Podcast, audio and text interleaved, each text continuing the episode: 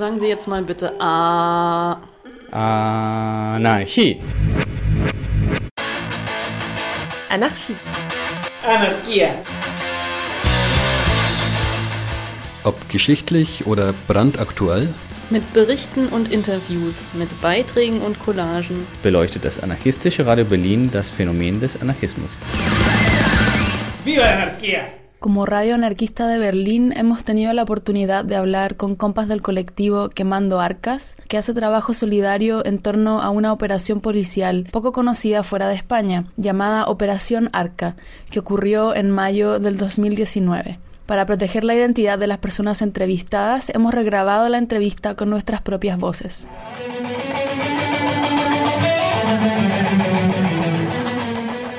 Bueno, hola. Gracias por eh, tomarse el tiempo para esta entrevista. ¿Podrían, para comenzar, decir quiénes son? El grupo Quemando Arcas nace a raíz de la Operación Arca en solidaridad con las compañeras encausadas. Nuestra intención es construir y difundir contenidos sobre la represión y sus efectos y la solidaridad.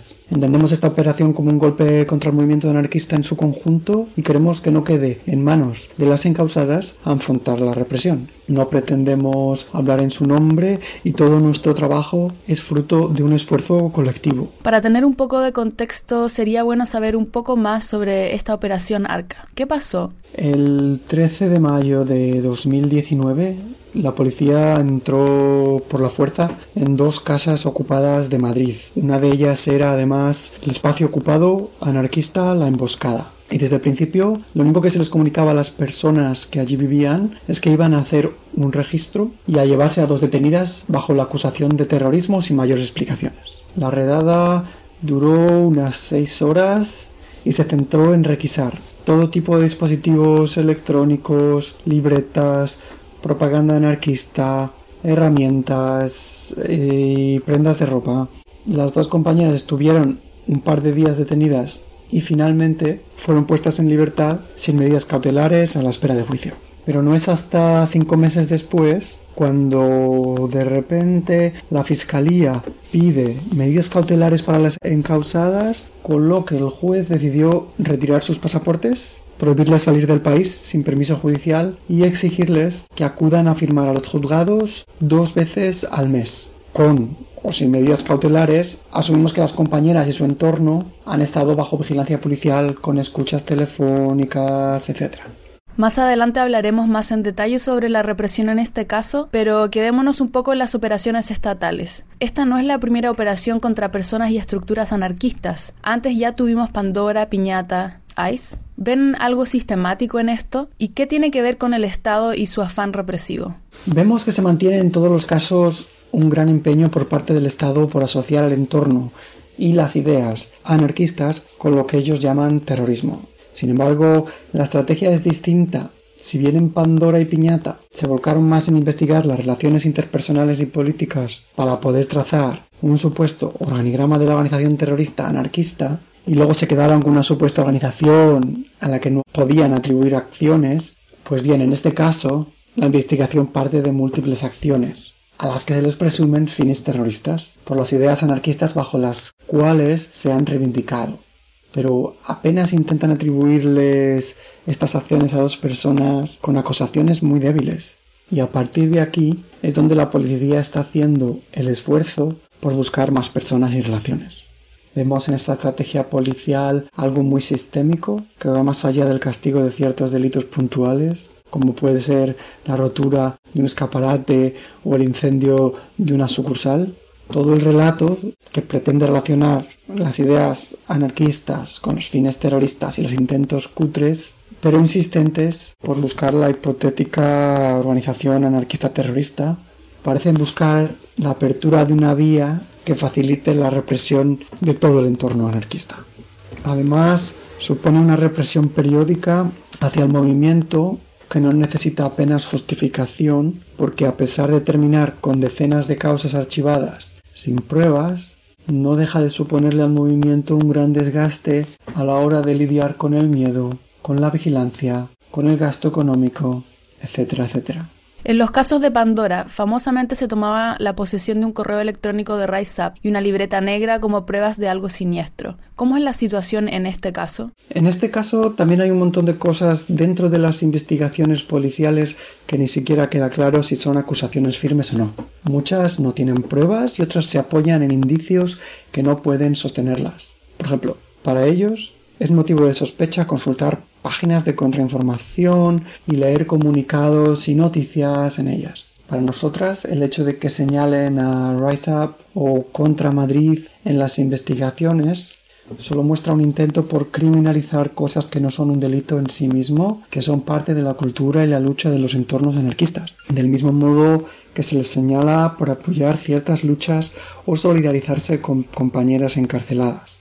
En este sentido nos parece muy importante no seguirle el juego a la policía, seguir apoyando estos proyectos, luchas y a estas personas. ¿Hay personas que están en prisión preventiva o algo por el estilo? ¿Qué saben del desarrollo de las investigaciones? No, de momento solo hay dos personas encausadas en libertad a la espera de juicio y cumpliendo con las medidas cautelares. Al principio la causa era secreta, pero cuando lo desvelaron se pudo saber que se acusaba a las compañeras de en torno a 10 acciones reivindicadas en Internet. Después, la policía ha ido escribiendo informes para el juez mediante los cuales han llegado a poner sobre la mesa más de 20 acciones que han sucedido en los últimos tres años. Ahora mismo las investigaciones parecen centrarse más en lo que aparece en las páginas de contrainformación y el análisis del material que incautaron en la redada. Cuéntenos un poco más sobre estas acciones. ¿De qué se trata y cuál es su relevancia dentro de la lucha anarquista, pero también dentro del concepto represivo del Estado? Las acciones en el marco de esta investigación son heterogéneas y no tienen un único objetivo común, aunque todas reivindicadas por anarquistas. Son habituales los ataques con pintura y rotura de cristales a inmobiliarias, bancos y sedes de partidos políticos. También ha habido muchos incendios de vehículos de inmobiliarias, empresas de seguridad y car sharing. Y quizás una de las acciones de mayor envergadura es la colocación de un explosivo en una sucursal bancaria en solidaridad con Lisa. Las acciones investigadas son diferentes, por lo que su relevancia también lo es en cada caso. En líneas generales, aquellas acciones en solidaridad con compañeras empresariadas suponen una forma de responder activamente a la represión, las que se enmarcan en el llamamiento contra el G20. Forman parte de un contexto más amplio a nivel internacional donde sucedieron acciones similares en otros lugares. Y por último, aquellas dirigidas contra bancos e inmobiliarias forman parte de una lucha más local, al mismo tiempo que suponen un ataque a un enemigo más grande, porque son empresas que con su presencia influyen en la configuración del espacio en las ciudades. En general, las acciones no parecen tener una relevancia grande para la policía, aunque son una excusa para golpear al movimiento, aunque a algunas les preocupa más por, mostrar cierta preparación y capacidad organizativa, según el informe de la Fiscalía de 2018 sobre el terrorismo anarquista. ¿Ha habido alguna repercusión de este caso en la sociedad, en los medios o únicamente en círculos anarquistas? ¿Cómo se está discutiendo esta operación? En los últimos años, en el Estado español parece que existe una estrategia de silenciamiento por parte de los medios acerca de la mayoría de, acciones y luchas con un planteamiento más subversivo. En el caso de operaciones anteriores, la repercusión mediática fue grande, sin embargo esta vez no ha sido así.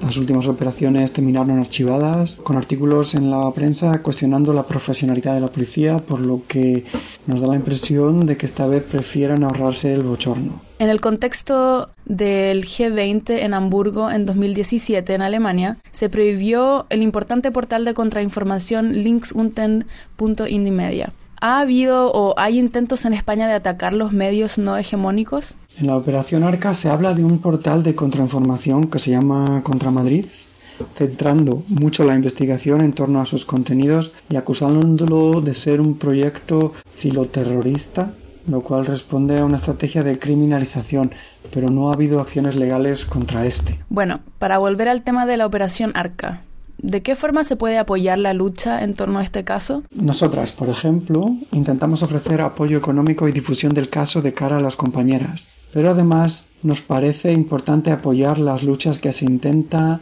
criminalizar en esta operación, como la lucha contra la especulación, la gentrificación, contra la policía, por la ocupación, etc. Que independientemente del relato policial y judicial, nos parecen legítimas y queremos que se extiendan. ¿Y dónde se puede encontrar información? Se ha diseñado recientemente una web para centralizar toda información en torno a este caso. Es quemandoarcas.noblogs.org. En ella se puede encontrar material descargable para apoyar el caso, futuras convocatorias, información y algunas reflexiones en torno a la represión. Todo el material está en castellano, pero estamos trabajando en la traducción de algunos materiales y por supuesto os animamos a contribuir de esta manera. ¿Hay algo más que quisieran decir? Que no reconocemos la clasificación que el Estado pretende hacer sobre nuestras compañeras como inocentes o culpables sobre unas acusaciones. Porque para nosotras lo único claro es que como anarquistas, ellas son, como lo somos nosotras, enemigas del Estado. Entendemos este golpe represivo y los demás como parte de esta lógica, en la que no están golpeando solo a dos personas, sino a todo un entorno político. Además, las acciones que se llevan a juicio nos parecen legítimas y no queremos que nadie cumpla condena por ellas, por lo que no nos importa si las acusadas son inocentes o culpables. Reivindicarlas como inocentes sería señalar hacia otro lugar y también deslegitimar las acciones, por partir de la lógica del Estado que establece esta dicotomía, del mismo modo que se las deslegitima si se reconoce algún culpable, por anarquía y por la destrucción de todas las cárceles.